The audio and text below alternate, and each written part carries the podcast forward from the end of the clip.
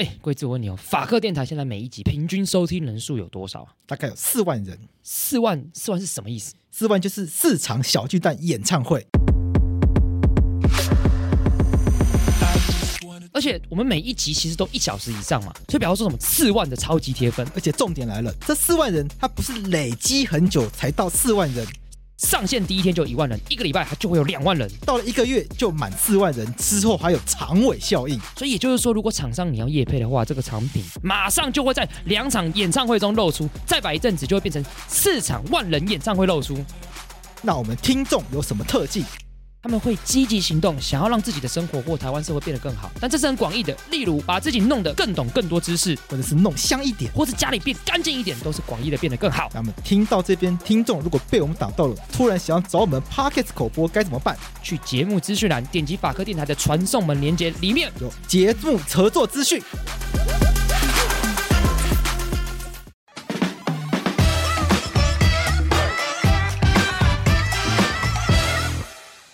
我是贵智，你现在收听的是法科电台。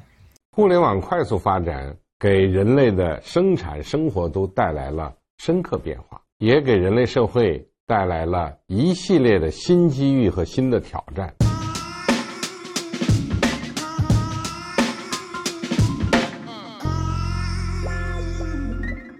互联网发展是无国界、无边界的，利用好、发展好、治理好互联网，必须深化。网络空间国际合作，携手构建网络空间的命运共同体。在去年的大会上，我提出了全球互联网发展治理的四项原则、五点主张，得到国际社会积极响应。中国愿同国际社会一道，坚持以人类共同福祉为根本，坚持网络主权理念，推动全球互联网治理，朝着。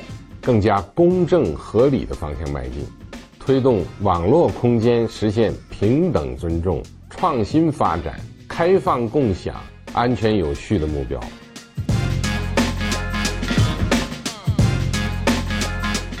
我们这集要讲网络主权了嘛？对。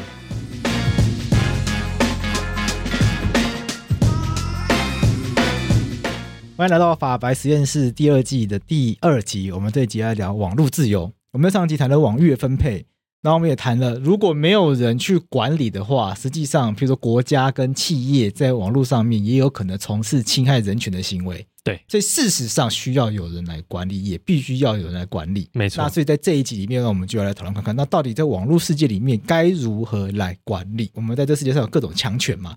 那每一个强权，他们就各自提出该如何来管理网络的各种论述。没错。那。你们节目一开始听到了一个有一个大国正在崛起之中，就是中国。我觉得它已经崛起啊！你觉得它已经崛起了，是不是？它和平崛起啊！然后中国，他觉得网络应该如何来管理？前一集我们刚开始谈的时候是提出，因为像数位中介服务法这个争议。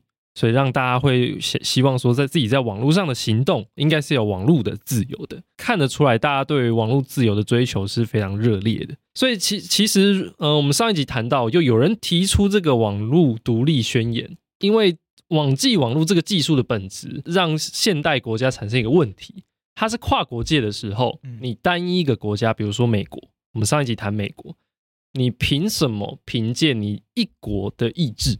就想要来限制我网际网络空间，这些传统国家在我的网，我们这个网际网络空间里面是没有主权的。我们要自治，我们要自我制定这个社会契约，自我管理自己网络空间中出现的问题。网络空间主权理论哦，这个理论呢，其实不是中国人提的 哦，所以一开始播习近平讲的，对。呃，这这个呢，完完全不是什么习近平是不是设想出来的，不是哦，okay、也不是什么中国学者设想出来的这个是台湾人设想出来啊，我台湾人想的，对，呃，两岸一家亲，没有这个这个这个台湾人的名名字叫做吴修明，那他是现在拜登政府官僚体系中的其中一个很重要的一个高级官员哦，对他台裔美籍，对，他是台裔美籍的学者，这其实是美国人。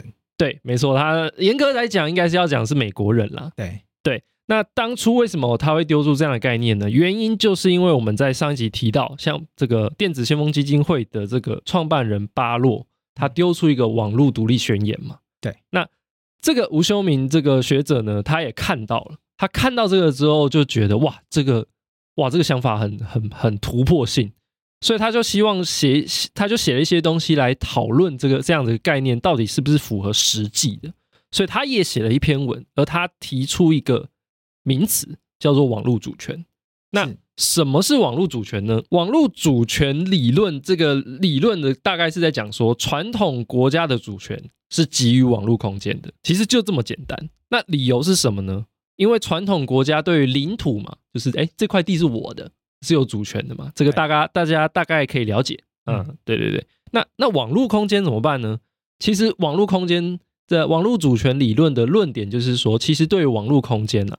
你形塑网络空间的很多硬体跟软体，其实都往往都附着于什么？附着于传统国家的领土范围内。比如说你的电脑，你现在电脑放在家里，对不对？啊，那是不是放在地上？啊，那块地是谁的领土？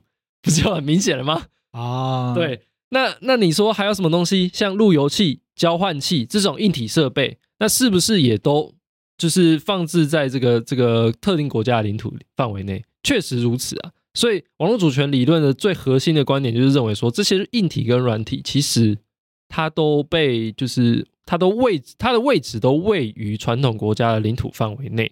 那既然领土是受传统国家的主权所及的，那你这些东西放进去之后，也会受到传统国家所挤压。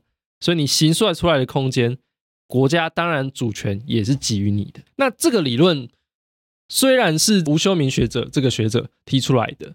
但是后来被谁发扬光大？其实是被中国发扬光大，就是对中国有很多学者在在研究这个，然后完整了他的这个理论体系，然后并且成为中国这个官方的对于网络治理的一个一贯的态度。OK，对，那为什么呢？就是为为什么中国要强调网络主权呢？其实其实理由也蛮简单的，就是。中国一直以来都蛮在国际呃社会中强调自己的主权，因为强调主权，主权的概念是什么？我这个对某个领域有主权嘛？这个领域呢，他就把我们台湾划进去了嘛，对不对？对。那有主权之后呢，其他国家是不是对于他们自己的领域也有主权呢？有，他们有主权，所以我跟你之间呢，应该是对等的，我们是一样的。对。那你要尊重我，我也要尊重你。那。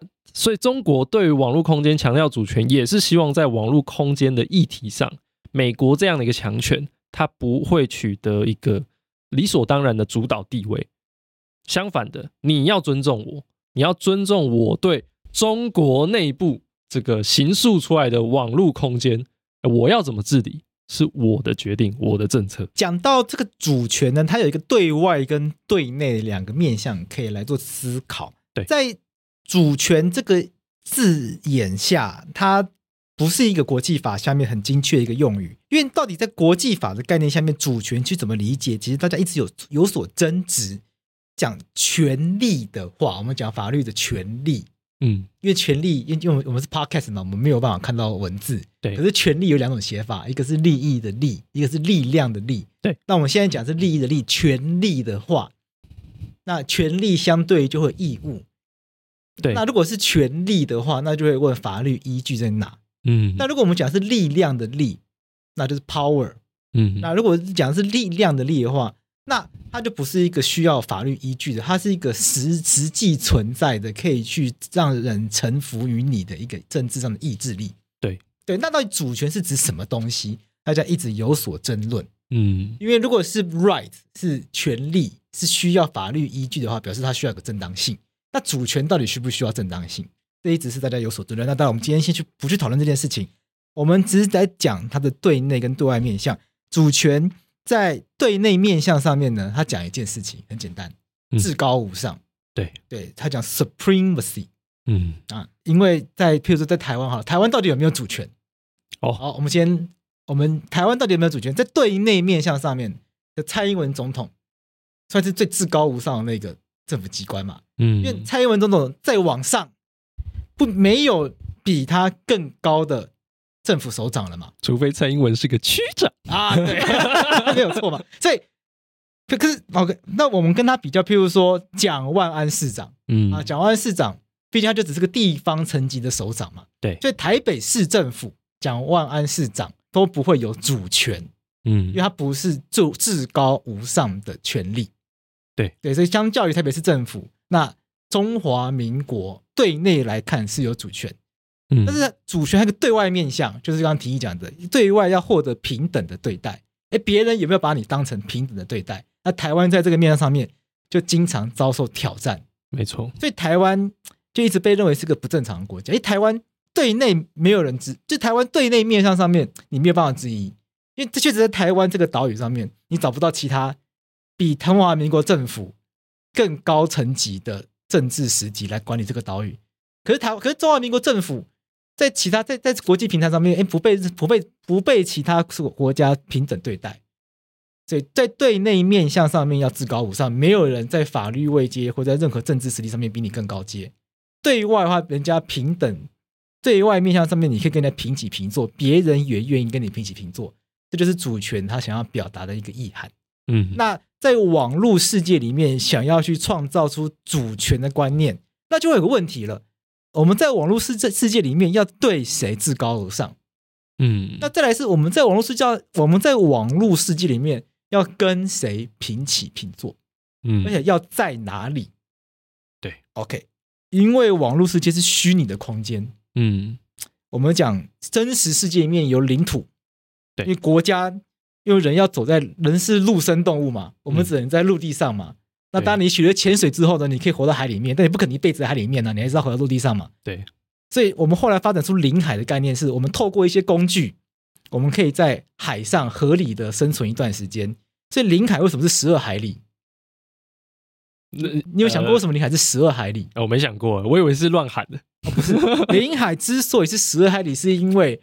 过去认为人类从陆地上肉眼可以看到的最远距离是十二海里哦，真的、哦。所以国家可以，所以国家站在陆地上面可以控制的合理距离是十二海里哦。所以领海看主权的观念之所以从陆地延伸到海上，它还是透过一个国家可以控制的观念。其实这个十二海里的正当性是有争论的啦。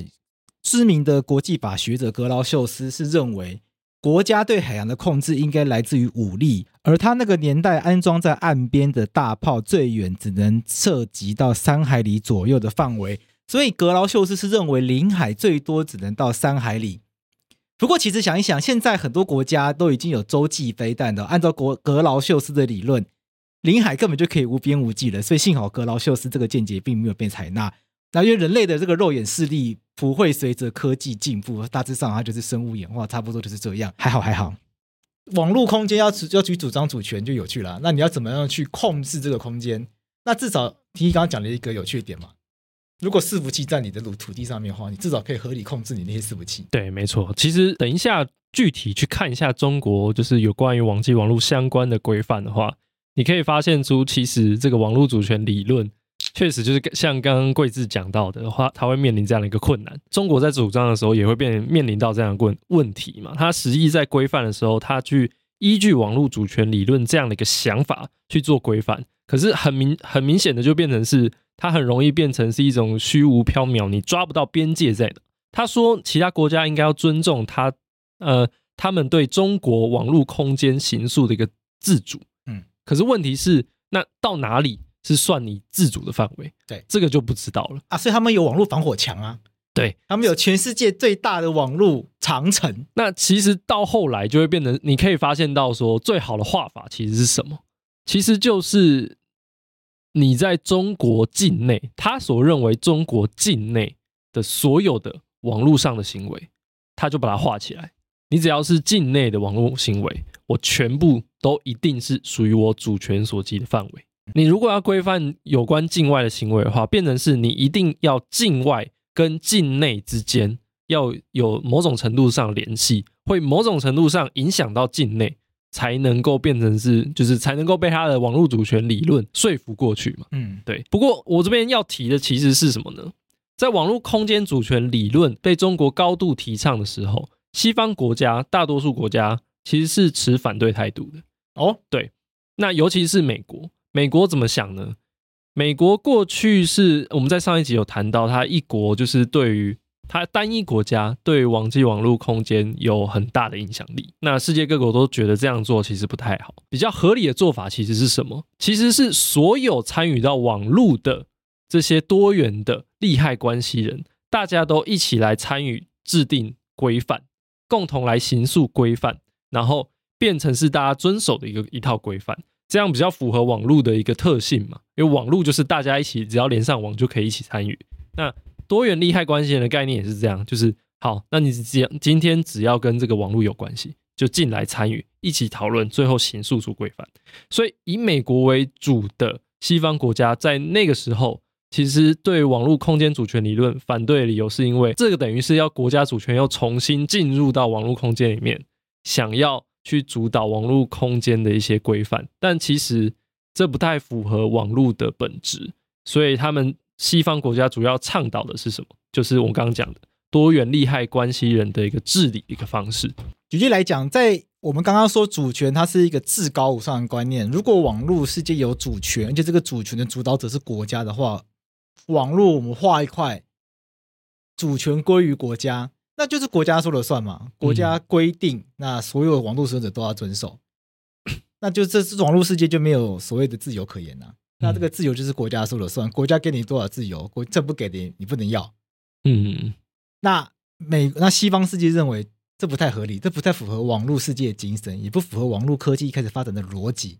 对，网络科技是很多人一起建构出来的技术，然后慢慢慢慢发展出来，那它是具有多元开放精神的。对，一个地方嘛，所以美国、欧洲他们认为，政府介入的同时，其实也要让一起开发出网络技术这些参与者一起来创造网络世界的秩序。这不应该是政府说了算。对，白话就是不应该政府说了算。以中国为主的一些国家，比如说可能包含巴西、俄罗斯之类的，那。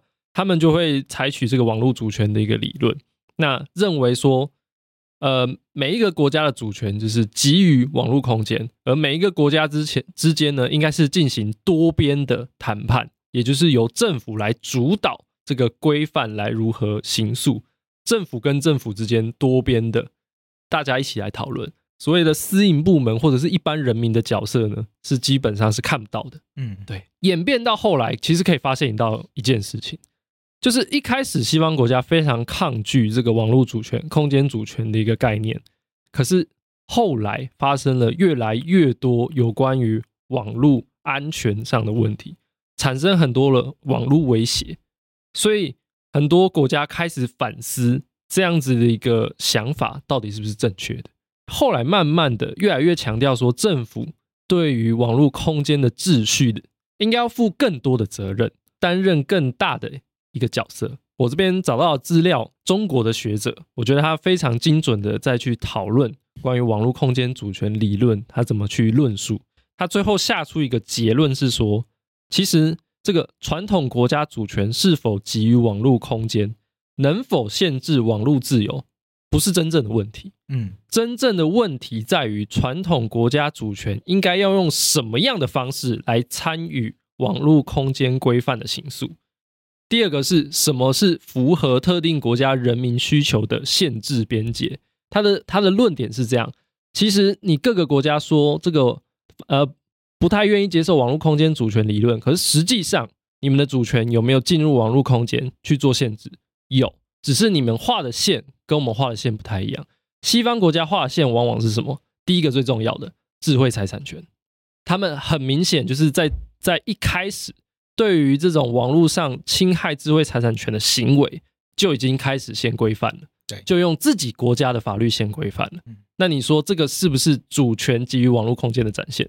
其实就是。嗯，那其他后来还包含越来越多东西嘛？可能包含什么？可能包含这个猥亵性言论，就是色情色情内容，或者是什么，就是会妨害到儿童那个或少年这个人格发展的内容，或者是什么恐怖主义。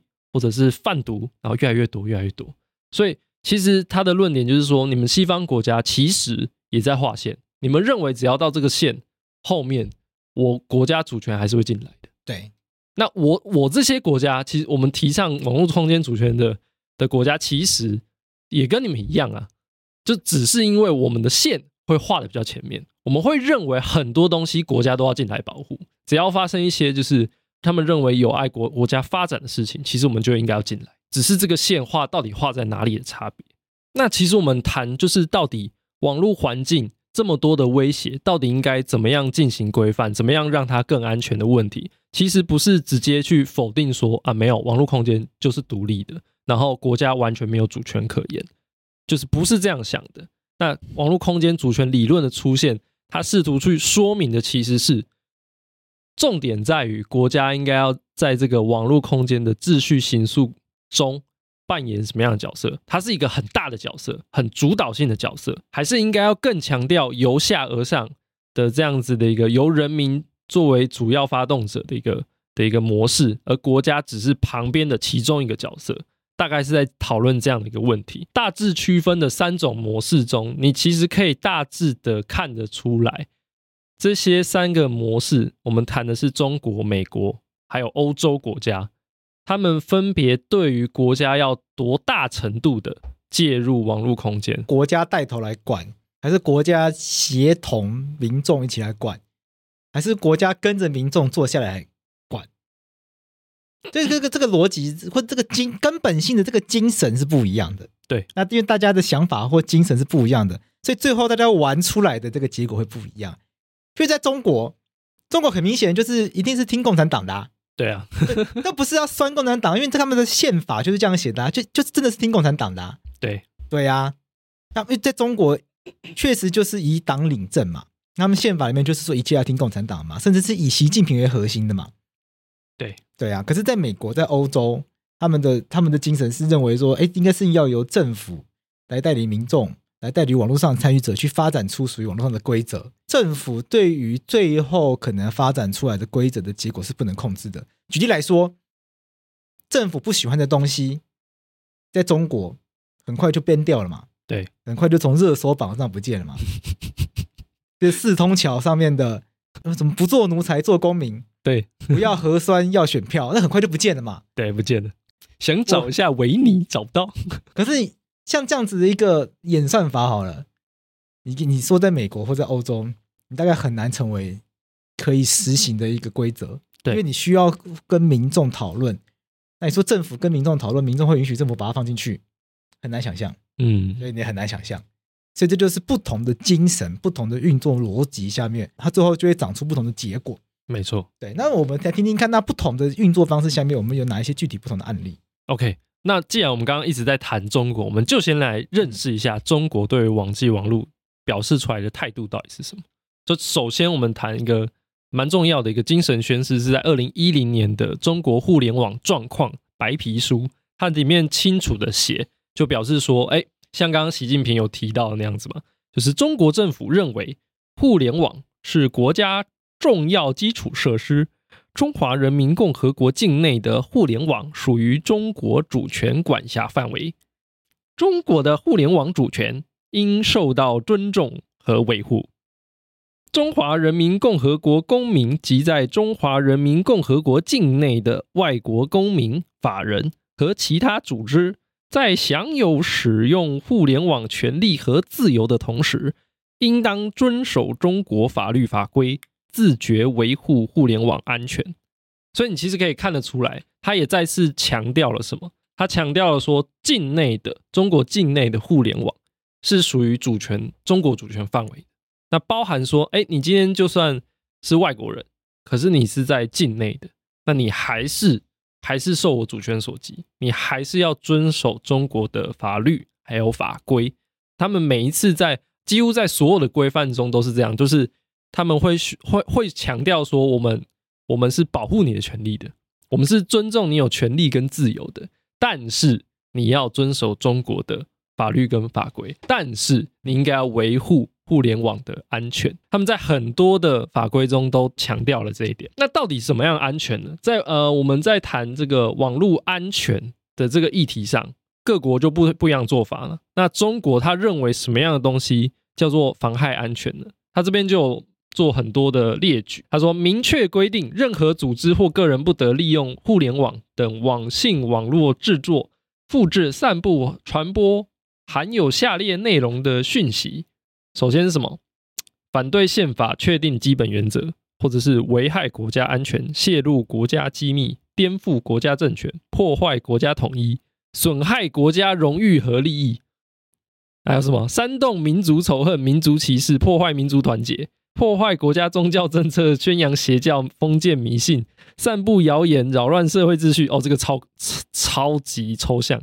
还有破坏社会稳定、散布淫秽色情、赌博、暴力、凶杀、恐怖或教唆犯罪的、侮辱或诽谤他人，连这个也算。嗯，还有呢，侵害他人合法权益的，含有法律、行政法。呃，行政法规禁止的其他内容的，所以他后面直接不演了，直接跟你说，只要是法律跟行行政法规禁止的内容，你全部都不行。他他们在很多的法规中都用这样子的一个叫做叫九不还是什么十一不的的一个这样的规定方式。那其中很明显的什么，像二零两千年的这个互联网信息服务管理办法，它里面。啊，我这边先讲啊，中国对于这个网际网络的国家到底要介入多深的一个态度，大概是这样，就是全面介入。他们的态度很明确，前面全面介入。你在网际网呃网络空间中的生活，就跟你在现实生活中是一模一样的，嗯，没有差别。所以中国认认为他们对网络空间一切一切的行为，平常的那些法规，就是就就应该要被直接搬进这个网络空间里面。既然要这么做，可是。大家现在在网络上都会发现一件事情，网络很难管。那原因是什么？因为讯息太大量。对，那要怎么管这么大量的讯息呢？其中有一个角色就非常重要，叫做中介者。嗯，网络的中介者。那什么叫中介者呢？谁让你上网啊？中华电信啊，中华电信就是中介者嘛，对不对？那还有其他很多的中介者，包括到最离我们最近的中介者是是什么？其实是像 Facebook。他们也是中介者，为什么？因为他们在呃，让我们他提供一个平台嘛，然后我们上面可以就是发发绯闻呐，对，贴贴一些照片呐，他们也会经手非常非常大量的资讯，那他们也是一个中介者。那在这么多的中呃，像是什么 Google 啊、YouTube 啊、Twitter 啊，然后呃还有什么？还有还有一些超多的。还有包括像像是，如果是中国的话，应该是什么百度啊、微信啊、对，哔哩哔哩啊、百度、微信、小红书啊，没错没错，这些抖音啊，这些都全部都是。那我我怎我怎么样？我想要充分的管理这个网络空间，哎，那我就管你们这些人就好了哦。我就要求你们这些人应该要负担某些义务，这样我才能够比较好的管每一个中国人。嗯。它大概念，这些法规的概念大概就是这样，所以它这个互联网信息网络呃信息服务管理办法，它做了什么样的规定？他说，互联网信息服务这个呢，是指什么？是指透过互联网向上网用户提供信息的服务活动。那那那意思是什么？意思是说你其实是所有的服务都包含在里面的。你只要用网络，就是跟你的用户其实提供某种资讯，其实就算。它等于说把所有人都包在里面。那它把它分成两类，一个叫做你有赚钱的，叫经营性；另外一个叫没有没有赚钱的，叫非经营性。那经营性要干嘛？国家要你要取得国家许可，国家许可你才可以做。那非经营性呢？你还要跟国家报备。中国它是这样做。那后面它还有规定是很重要的是什么？像信息服务提供者，它规定说你应该要保证你提供的信息是内容是合法的，你要跟用户保证这件事情。然后它还有规定说，这个叫做网络实名制，叫做从事新闻出版、电子公告服务的这个服务提供者，你应该要记录提供的讯讯息内容跟发布时间、网络地址跟域名，这些都要记录起来。而且呢，要怎么样？要记录上网用户的上网时间、用户账号，然后网络地址跟域名，还有什么主教电话号码等讯息，这个东西。那而且国家在国家机关在依法查询的时候呢，它课予一个义务，叫你就要依法提供。哦，对，那、啊、等于随时随地都被监听的感觉呢？对，没错。而且如果你违反这条规定，会怎么样呢？就是说他会被责令改正，如果是情节严重，就直接整顿啊，暂停关闭网站。OK，对，没错，基本上中国对网际网络做出来规范实在太多，我们我大概是没有办法讲完了，嗯、真的太多了。所以我我要讲的是其中一个比较重要的，是在二零一六年的，我们叫网络安全法。嗯，这个东西大概是呃，你在很多法规中都可以看到中国政府试图将手完全掌握，就是深入网络空间，然后完全掌握网络空间。那网络安全法它被发挥到极致。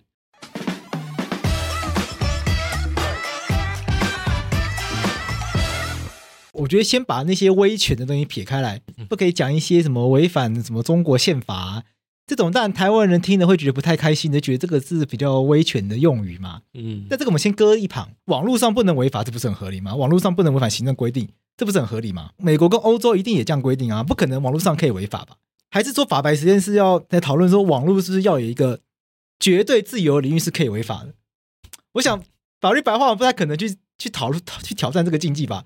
网络上要可以违法，那那我们就那干嘛？那那干嘛要花那么多时间说我们要怎么解决 deepfake 的问题？要怎么样去解决儿童儿少网络性剥削影像的问题？对不对？那就不需要讨论这些事情。把中国比较威权的语言放开的话，哎，其实不能在网络上违法，听起来很合理啊。对，比如说，呃，我在这个马路的电线杆上贴一张大大的纸，这样上面写着这个洛伊是白痴啊。对，他是啊，啊没有。哎，很多留言觉得他是啊，因为他。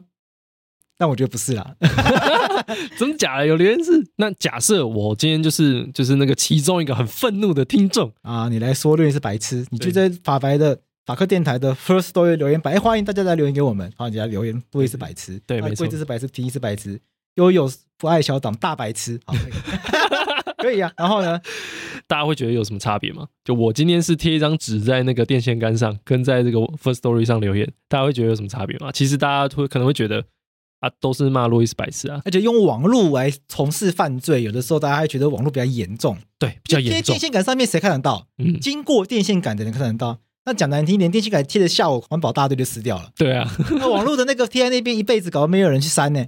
对啊，那天天有人看呢。嗯，然后下一集政治规用字还念出来嘞，他的那个加害的那个程度和情节搞不好比较严重嘞。所以其实大家是可以接受说，在网络上也是不能做违法行为的。对啊，对，大家是可以接受这个命题。但中国为什么这样子规定会出现问题？其实重点不是在他做出来的这样的规定，重点在于他这个国家本身是欠缺完整的法治的。嗯，对，它不是一个法治国家，对，这是一方面，它是一个威权国家。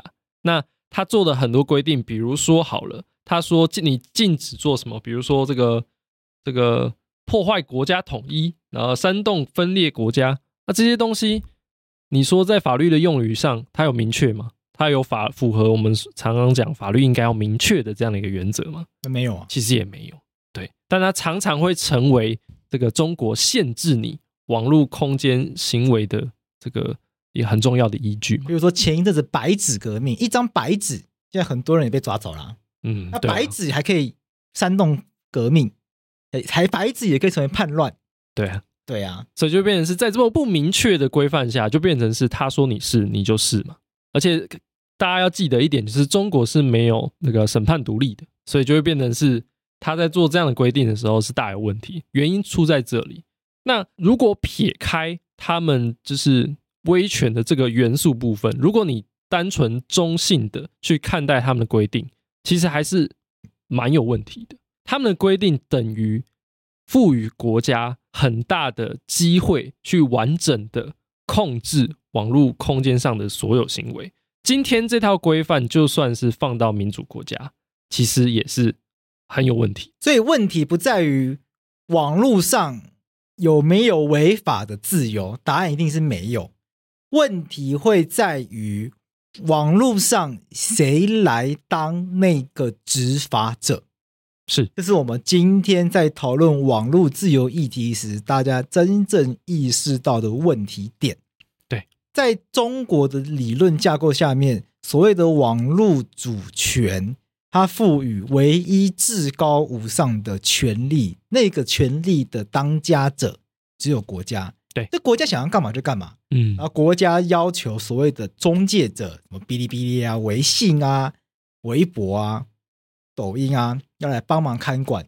那帮忙看管结果大家都知道嘛。嗯，所以你如果有一些关键字，譬如说六四，哎，你传送不出去。嗯，席包子，哎，你的账号会消失。嗯所以就会有这样的状况出现，只剩包子，所以这个 包子也不行，这包子也不行，到了包子 emoji 也不行。在每年六月四号的时候，蜡烛的 emoji 传不出去，真假的啊？对啊，你下次可以试试看。OK，因为不能，因为不希望你悼念六四嘛。所以这个会是一个问题，谁来看管看管我们的人？嗯，在中国这边看到了一个很大的问题，谁来看管中国政府？他权力太大啦，对，大到了一个。我们没有办法去控制它的程度。对，那像是中国，它甚至还有网络安全法。像这个网络安全法，它就直接在第一条直接严明了，国家就是采取这个网络空间主权理论。他说什么？为了保障网络安全，维护网络空间主权和国家安全、社会公共利益，保护公民、法人和其他组织的合法权益，促进经济社会资讯化健康发展，制定本法。所以它是为了。贯彻网络空间主权，然后而且要怎么样？要维护网络安全，他的这样的一个说法，所以他要制定这整部法。那网络安全法里面做了什么样的规定？他首先在总则里面就已经提到说，你是网络运营者。那什么是网络运营者？其实就是所有利用网络就是从事各种活动的人，就是你今天是运营者，不管你是你是盈利的还是非盈利的都一样，那经营网络事业的人，对，你要怎么样呢？你要。遵守法律、行政法规，然后这个遵守社会公德，遵守商业道德，诚实信用。那重点是要什么？履行网络安全保护义务。这个说你应该要依照法律、行政法规的规定和国家标准的强制要求，你要采取某一些技术措施或其他必要措施来保障网络安全，稳定运行，有效应对网络安全事件，防范网络违法犯罪活动。可是，在中国的想象中，什么样叫做网络安全事件？其实就是一些透过网络被被他认为是滋事的行为，其实就是那种网络安全事件。那他要采，他要你这些运营者要采取技术措施。什么是技术措施呢？就包含什么？包含直接直接阻断你下架，对，直接下架，然后这个网站不见，网站连不上等等，这都是他要求的必要措施。那它里面这个十二条，它也有提到，像我刚刚讲到念那一大堆，就是说你禁止怎么样煽动国家什么分裂，呃呃煽煽动分裂国家或者什么破坏国家统一，这一大堆它也被放进去了。那如果你是有发布或传输这这种内容的话，那就会依照有关法律跟行政法规处罚。所以在这个架构下面呢，我们会发现一件事：最自由的网络，而且本来是匿名的网络，反而变成最不自由。你所有的活动都被所谓的网络中介记录下来，对。然后国家一旦他要求，网络中介就会提供。对。所以为什么在中国常常会听到各种的维权人士被请去喝茶，然后就被消失？没错，因为国家一要，他们就得给啊。对，因为他不给的话，换他们被消失啊。这个是法律义务，法律义务啊。对。就像这个二十八条，它有它有规定说什么？网络运营者应当为公安机关、国家安全机关依法维护国家安全和侦查犯罪的活动提供技术支持和协助。嗯，这等于说什么？所有技术支持，他要你解密，你要解密给他。嗯，他要你给提供他什么样的资讯，你要提供给他。他就是这个意思。其中，它里面第四章大概是最我觉得最疯狂的。他说什么呢？他说。任何个人或和组织应当对其使用网络的行为负责，也就是说，所有人都应该对网络上的行为负责，不得用于怎么样传授犯罪方法，然后什么呃违法活动的网站啊不可以借啊，然后什么群组啊不可以不可以借啊，然后不可以利用网络发布以及其他违法犯罪活动，然后其他还有什么呢？任何个人和组织发送的电子资讯提供的应用软体。不得含有法律、行政法规禁止发布或者传输的资讯。资讯发送提服务提供者、应用软体下载服务提供者，你这个知道有这样违反这些规定的话，你就要立即停止提供服务，采取消除等处置措施，并且怎么样保存有关记录，而且向有关主管部门报告。就等于说，一旦呃，其实他们有很多很多的规范都长这样了，就是你这些网络运营者，你发现有的人做出了违法、违反行政法规的东西，你知道了之后，你不仅要立即下架，你不下架，你会你会你会被罚以外，你还要把它记录下来、保存下来，而且主动的提供给这个政府机关、有关的政府机关知道。然后让政府机关过来执法。啊，整期节目被下架。对，像这样子的东西，就是变得是，哎，比如说你 po 上这个哔哩哔哩啊，不行啊，不行嘛，对不对？那这个就直接不见。对，不见了之后还怎么样呢？有关机关还会知道，哎，你杨贵智，你在几点几分花了多少的时间把这个东西 po 上网，还做了什么样的注解？啊，太可怕了。对。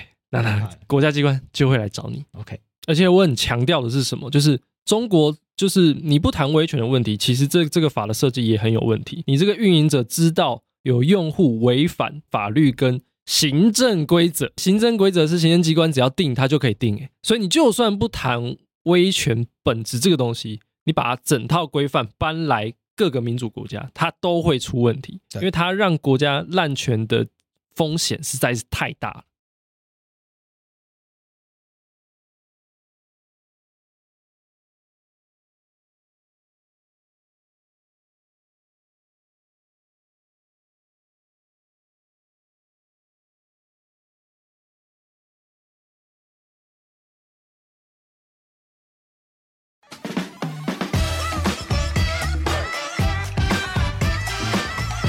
那我们来看一下这个美国。既然你说不想要这么这么国家介入这么深的话，那我们来看最强调自由的美国，它是怎么规定、怎么去维护网络上的安全的，怎么去应对网络风险的。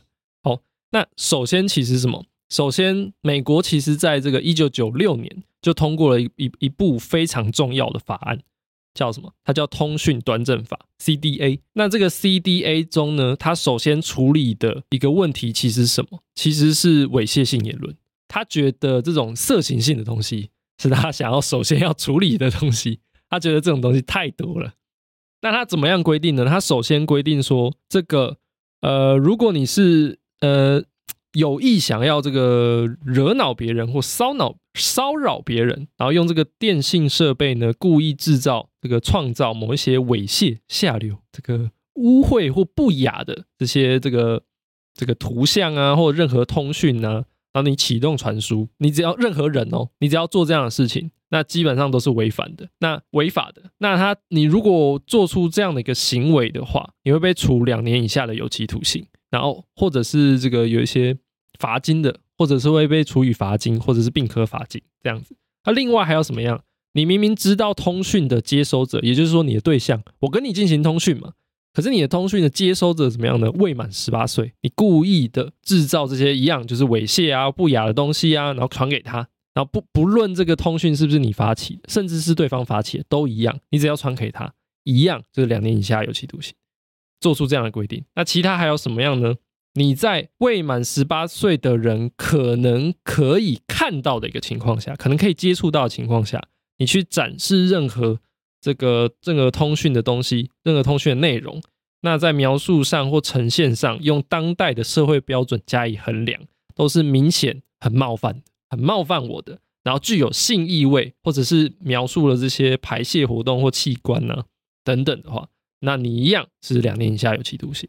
那在做出这样的一个规定之后，发生了什么事？美国这么强调自由的国家，其实它的政府也是会认知到网络上存在很多威胁的。所以虽然他强调自由，可是他也想要管，他想要管很多很多的问题。可是为什么说美国整体下来，它是一个国家介入网络空间非常少、非常少的一个国家？原因就在于美国政府只是一个角色。他民间力量的强大会去撼动这个国家的政策走向。这件事，呃，CDA 做出这样的一个规定之后，发生了什么事？发生了就是有一个联盟，这个自由派的联盟叫做美国市民自由联盟 （ACLU）。那还有很多的一些人权团体，比如说像人权观察、电子先锋基金会这些团体就怎么样？他跑到联邦地方法院就直接提起诉讼，就说你这个东西根本就是违宪的。哦，对，保护大家不要被这些猥亵物，它甚至有些是未非成年的猥亵物。对，听起来是蛮合理的啊。对，大家保障小朋友的权益啊。对，大家听起来就会觉得说，这些难道想要看小朋友？What？难道想要就是明明色情的东西直接传给未成年人吗？对啊，这这这对我们来说是常理很难想象的啊。对啊。难道是这样的意思吗？还是其实这常理蛮好想象的？应该没有啦，开玩笑的，应该不是吧？OK，这些公民团体他们就直接向联邦地方法院提起诉讼，就认为说你这个是违宪的，违反美国宪法的对于言论自由的一个保障这样的一个精神。那后来怎么样呢？法官就做出了肯定的结论，认为你这个 CDA 这样的规定确实违宪。那理由是什么呢？这点就很明显跟中国很不一样。他说 CDA 中。没有对下流 （indecent） 跟明显具冒犯性，针对这两个概念去做定义的。也就是说，他认为它太过模糊，然后太容易去符合这样子一个字词。这些字词的模糊性会导致什么样的问题呢？因为 CDA 它怎么样？它定有两年以下的有期徒刑这样的一个规定嘛，就会变成说它是刑事的哦，那很可怕，就会导致哦，人们看到这样的东西不敢去发任何他觉得可能有任何一点点。他觉得有可能有不雅的东西，对，就会变成这样，那就会寒蝉效应嘛，那大家不敢发。那另外一个部分是什么？他的规定我再念一次哦，他他说，在未满十八岁的人可以接取的情况下，你去发送这样东西。问题是我今天在一个公开的论坛上发，我怎么知道有谁会看到啊？我发我在法克电台发出一些就是淫荡的叫声。但我哪知道，就是前一阵子有一个妈妈不是在留言吗？说她会跟小朋友一起听。对，我哪知道？对你哪？我哪知道？嗯啊，对不对？对，就是会发会有这种问题在嘛？对对。而且色情的定义本来就很主观呐。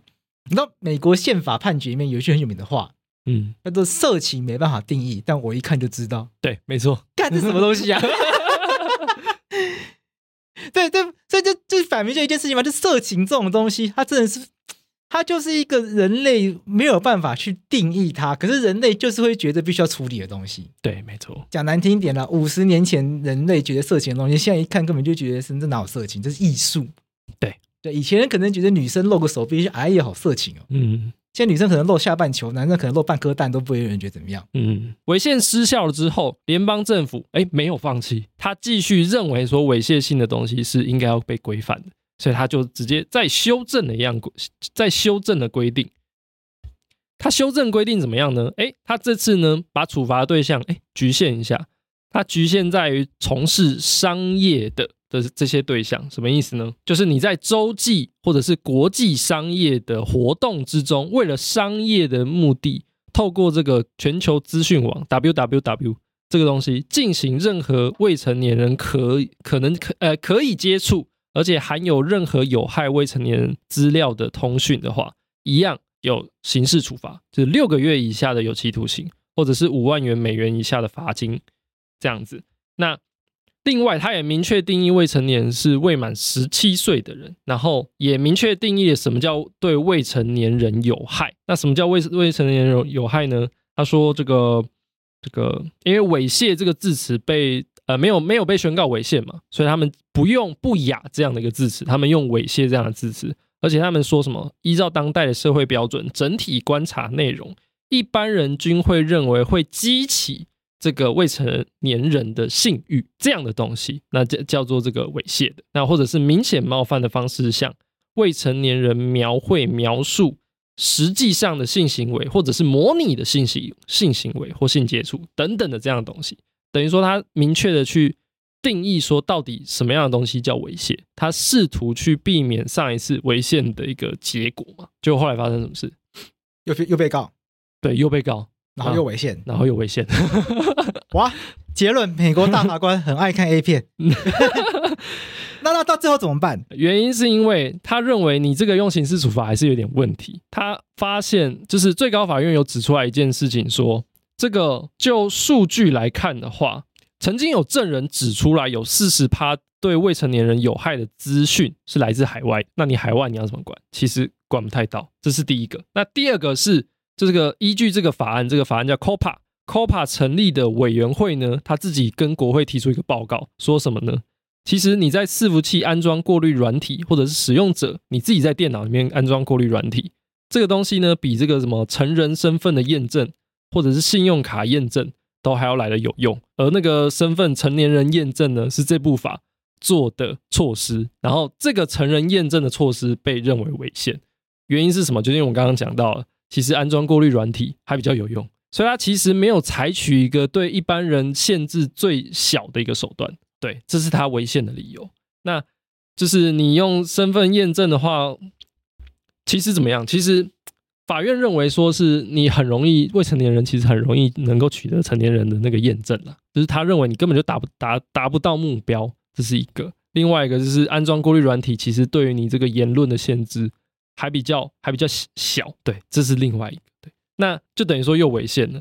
那其实美国在网络这个初期，一九九六年、一九九八年这段时候，他们推出过非常非常多的法案，都在管理有关于儿童或青少年接触猥亵性言论，或者是儿童色情的东西。那时常都被这些公民团体提起诉讼，然后去挑战。那比如说像什么这个儿童色情保护法，它也被提起诉讼，然后也违宪。对，但这并不是说就是。这样讲的意思，并不是在说这个法院认为网络安全是不重要的，或者是说网络这么多的风险，你不要管它。其实不是，重点在于，在美国这个国家这么强调言论自由的一个环境里面，法院会很仔细的去检视你国家推出来的每每一项措施，你想要管制网络的每一项措施。他会去考究你这些措施到底是不是最有效的，同时也是对一般人限制最小的，这是差异所在。所以美国也认为网络上的东西应该管，但是美国跟中国差别在于，说中国共产党想管就管了，对，那中国也没有什么东西，也中国也没有什么政府机关可以去控制中国政府。可在美国呢，美国政府想管的时候呢，民间会去民民间会去抗议，对，然后美国美国的法院。他可以透过宪法去制衡他，那那问题还是要解决啊！法院一直说这个这个不行，那个不行，那到最后就变跟台湾一样啊，被恐干恐龙法官哦。假设如果一天到晚乱传的是未成年人的 A 片怎么办？就我的意思是说，是未成年人性剥削的影片，嗯，这个也要处理啊。就真的会有问题需要解决吗？那美国到底怎么解决这些网络问题？虽然说你每一个个人在网络上你进行任何，比如说你说是做犯罪行为好了。一样，就是你一样在美国，一样是犯罪嘛，那一样要被受处罚嘛，对。那可是问题是在管的效率上，其实你没有办法政府直接进到网络空间，对对每一个资讯去管，这其实是办不到，你没有办法有效的维护网络空间的秩序。所以像我们刚刚讲的，中国采取什么样的做法？哎，我直接管你哔哩哔哩啊，我管你微博啊，对不对？管你这些中介者。美国在中对面对中介者的时候，发生了一些问题。他们一样在 CDA 这部法律中做出了这样的一个规定，叫做对私人进行拦截与筛选具冒犯性资料的一个保护。这一条法律大概在讲什么呢？它大概是在讲说，美国毕竟是网网际网络发展的一个国家，所以他认识到一件事情，就是网际网络在国家干涉最小的情况下，获得了蓬勃的发展，所以他们希望维持这样的一个路径。那但是网际网络在发展过程中遇到一个问题。就是这些中介者，他们是刚开始发展的企业，他们应该要带领网络的发展，可是他们往往会面临一些责任，所以他们在 CDA 中做了这样的一个规定——善良撒玛利亚人条款。这个规定在讲说什么？他说，互动电脑服务提供者，什么叫互动电脑服务呢？你就其他资讯内容提供者所提供的任何资讯，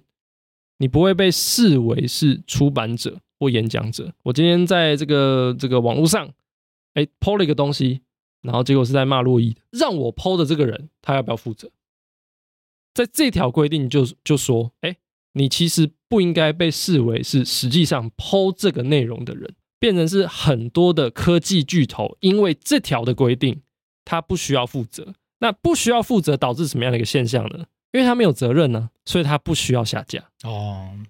那就等于说，你很多不管是违法还是犯罪的言论，时常的会被留在网络上。可是网络的问题就呈现在什么样的面向上？其实就是因为你们提供了这样子的一个空间，导致他的违法对别人的侵害或者是对国家、对社会的侵害是扩大的。嗯，对。但是因为这个条款，我们叫 CDA 第二三零节的条款，保护了他们之后，他们不需要下架，所以等于说，他对于个人的侵害、对于国家的侵害、对于社会的侵害，它是持续的，它是持续一直在发生。那你没有办法。所以美国他们这个逻辑很有趣嘛，他们觉得我们没办法要求平台来去管这些东西。简单来说就是这样，因为平台我是提供一个网络空间，让大家来自由的发挥、自由的来创作。但这些人如果利用我的空间来犯罪的话，国家当然要去抓这些犯罪人啊。可是谁要来抓？国家来抓。对，那不是叫这些平台来抓。你不会要求这些科技巨头，因为科技巨头他们也是平民，对，他们只是很有钱的平民，对。可是追根究底，他们不具有公权力。他们我觉得逻辑大概这样。嗯，他们这些平台呢，我们就说哦，我们只是平台，我们提供空间。这个空间理论上的网络越自由，然后这个社会就越来越好。那当然有好的面向，但可是也有坏的面向。那坏的部分呢，国家要自己想办法。对，那国家要自己想办法的话，那问题是那国家要怎么想办法呢？那国家不知道，但是国家就知道想办法。对，可是那那美国逻辑大概就变成这样。嗯，那中国反过来，中国就是反正怎样，共产党就是要抓。对，那共产党。就是共产党叫那些科技巨头，你要 ban 你就要 ban，你要下架你就要下架，你要把你要删账号你就要删账号。整个两个国家走出完全不同的道路。中国它牢牢抓住了所有的中介者，要所有中介者帮忙实现网络主权的理念。对，那如果把这两个比较在一起的话，其实发现历史是重演的啦。过去在控制言论时代呢，也就是控制中介者嘛，对，控制广播电台，对，控制报纸，控制电视台，没错。控制杂志社，我们为什么叫大众传媒？就是因为资讯都是透过这些大众传媒才可以传送到我们每一个阅听者的眼前嘛。没错。那之前只是把电视、广播、杂志、报纸换成网络而已，其实一模一样逻辑。政府为了要去解决网络上我们看到问题一样的方法，那是不是就去要求中介者管一管？但一旦要去管中介者的时候呢，大家又开始疑虑起来。没错。那会不会？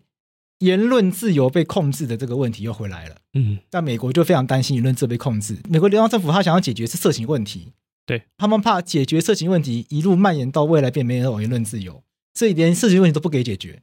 嗯，所以美国人非常崇尚自由的这个民族性格，我们看得到这个面相。对，那中国为了解决任何问题，他什么自由都可以不要。对，所以可以看到两个非常不同的国情。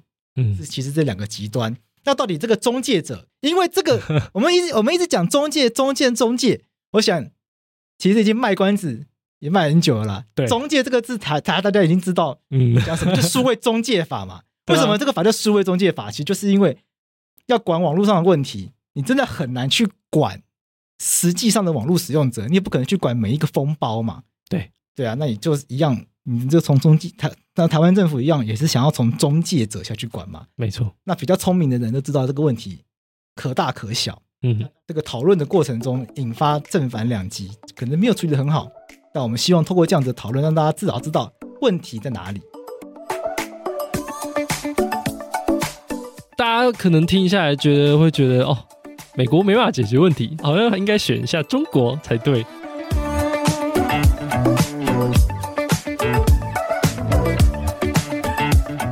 那我们下一集就要回到台湾来，台湾的数位中介服务法是不是真的出了一些问题，才会引发这么大的争议？以及在中美之间有没有一些比较平衡的典范？也许可以在两者之间找到一些既能够解决真正的问题，又能够避免人权侵害的一些争议。对，那我们就下期再见，拜拜，拜拜。